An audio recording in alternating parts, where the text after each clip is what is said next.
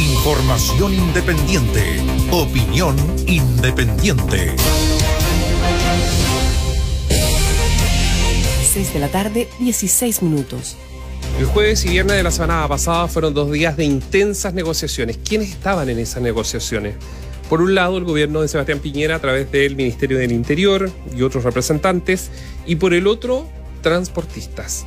Pero esta vez no es solo los dueños de los camiones, o sea, los, empresarios, los que pueden tener varios o decenas de camiones, sino también los conductores, o sea, los que manejan estas máquinas que no son de ellos, pero que es obviamente el, el trabajo, su fuente laboral del día a día.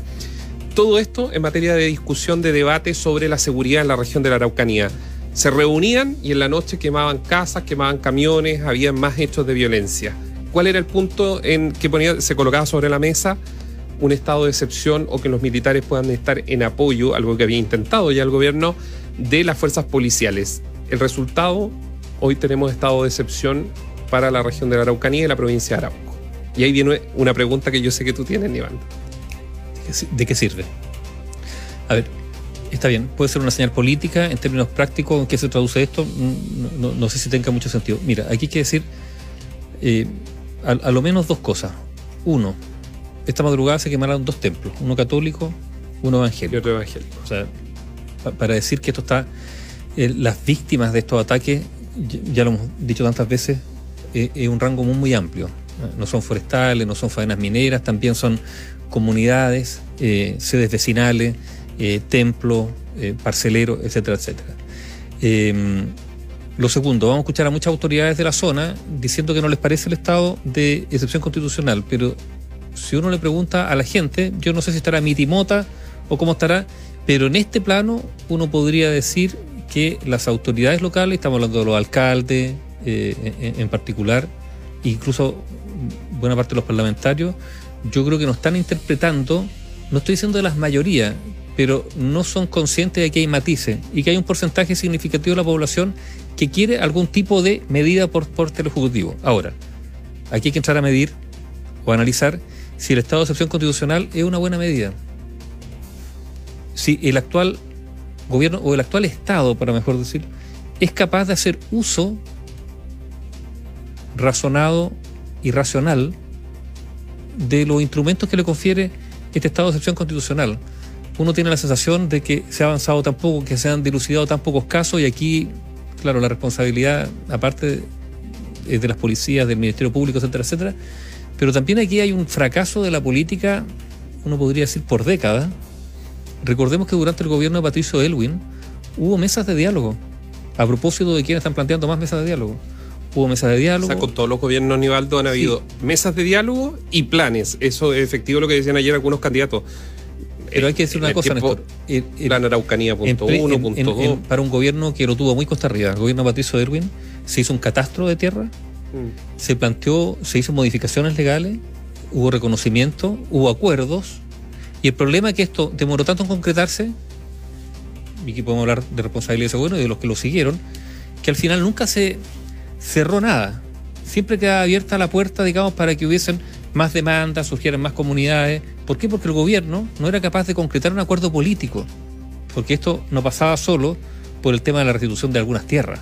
Eh, también eh, en algún momento todo se centró ahí sin eh, abarcar la dimensión política de, del problema. Y hoy día, claro, ya no es un problema político, también hay una variante que es estrictamente policial, delincuencial. ¿Por qué? Porque nos estamos encontrando con, con otros elementos que en esa época no existían, que era el robo organizado de madera, un negocio de decenas de millones de dólares anuales, más de 80, de acuerdo al reportaje de la unidad de investigación de la radio, que salió hace un par de meses atrás, y lo otro, que ya se está viendo efectivamente acción vinculada al narcotráfico.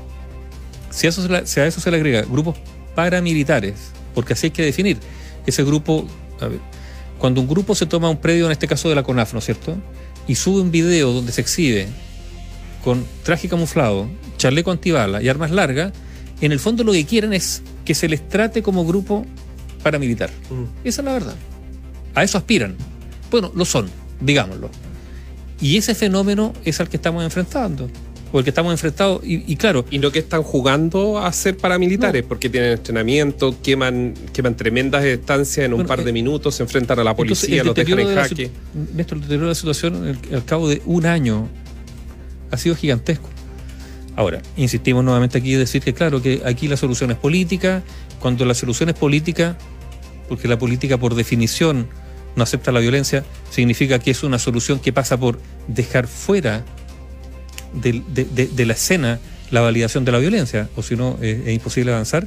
Bueno, pero esto está entrampado hace tanto tiempo que hoy día lo único que ocurre es el deterioro de la situación y el estado de excepción constitucional sirve para qué? Bueno, para terminar con una huelga de los transportistas. Creo que, a ver, que llega justo un 12 de octubre además. Bueno, pero eso. Sí. Eh, que han sufrido mucho, efectivamente, pero que también en la lógica de la presión le ponen más leña al fuego. También hay que decirlo.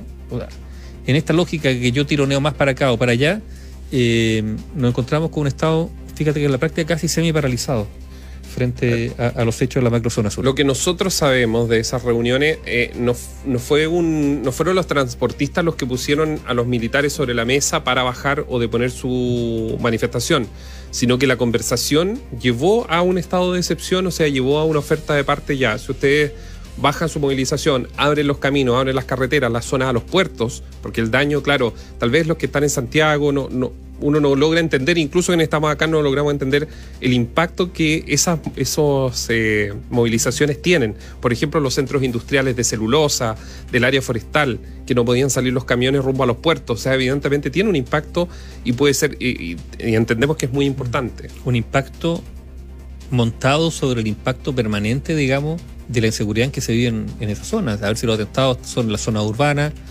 Eh, tienen razón los camioneros. Vámonos a lo particular, el conductor de camión. Si mi papá fuera un conductor de camión y tiene que salir a transitar en las noches.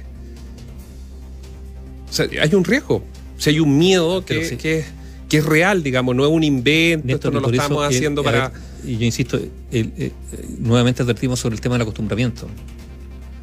Pero que hoy día la ruta 5 Sur no sea segura, ¿de qué es lo que te hablan? A ver si esto hace cinco años atrás esto ¿Hace cuándo empezaron los atentados en la Ruta 5 Sur? Los, atentados partieron el 1 de diciembre de 1997. No, los atentados en la Ruta 5 Sur, donde te cortan la Ruta 5 Sur, donde queman camiones en la Ruta 5 Sur o camionetas, si tú vas pasando ahí, tienes que bajar y te queman. ¿15, 20 años? ¿En la Ruta 5 tanto? Yo me atrevería unos 15 años. A ver, 2009 ya. El 2009, yo lo recuerdo, porque estaba en la zona. El año 2009 ya quemaban camiones y, y no se quemaban poco. Se quemaban harto. Y ya llevamos como unos 4 o 5 años de quema de camiones. Así ha pasado el tiempo. Pasa el tiempo. Cada vez peor. Esa es la verdad. Es la realidad. Eh, ya, pero estado de excepción constitucional, vamos a ver de qué sirve. Yo creo que vamos a hacer un balance en 15 días más y probablemente eh, no haya muchos resultados. Creo yo. Vamos a ver. Me dicen del año 2006 que empezaron la quema en la ruta 5 Sur. ya. ¿Cómo están escuchando? Harto tiempo. Y con, instalación de cámara, con presencia policial, pero que no da abasto. Tú no puedes tener una patrulla de carabineros cada dos kilómetros, porque sería lo, que habría que tener. Es imposible. Y, y además una incapacidad policial eh, y del Ministerio Público para, ¿para qué? Para lograr reunir pruebas suficientes para condenar a quienes participan de estos delitos, porque muchos dicen, no, los tenemos identificados. Bueno, pero no basta nada con tener identificados si uno no tiene pruebas. Eso es retórica. Se requieren pruebas consistentes para eh, lograr eventuales condenas. ¿Se, acuerda del general Bernales? Sí.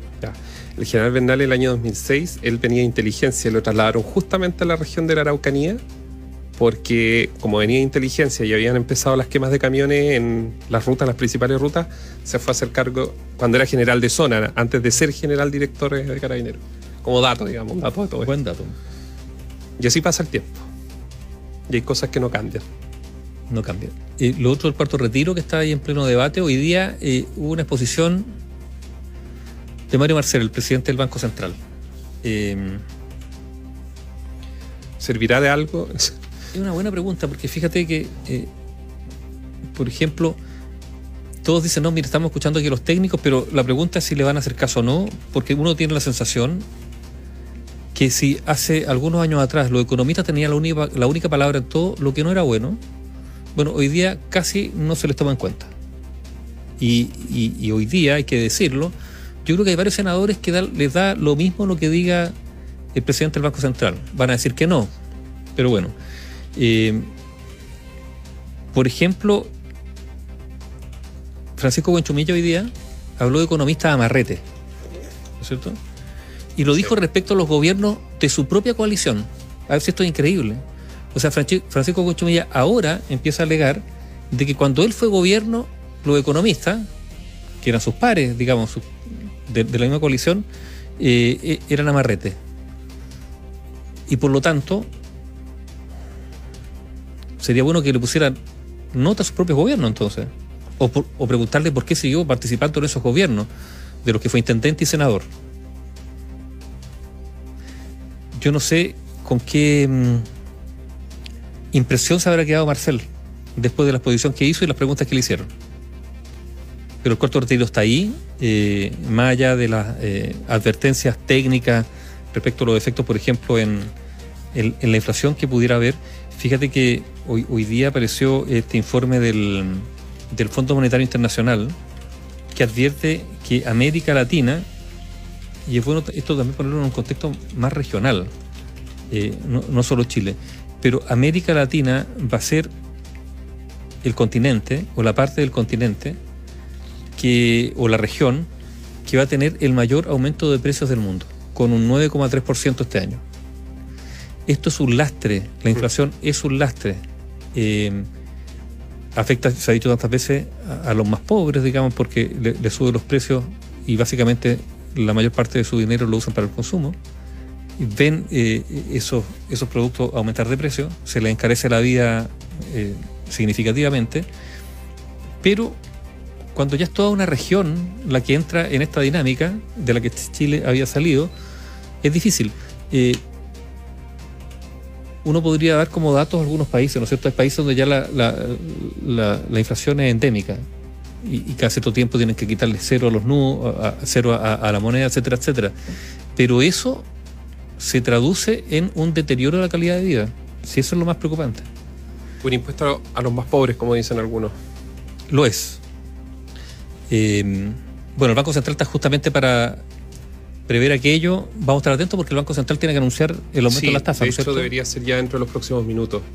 Que todo indica que va a ser una noticia de en cuanto a aumento de la tasa. O sea, la pregunta era: ¿en cuánto va a aumentar la tasa de interés? esa es la pregunta que existe actualmente. Si el Banco Central 0,75. Sí. Eso es lo que dicen algunos, pero en una de esas el Banco Central nos sorprende con un alza todavía mayor. Análisis sin compromisos. Opinión independiente.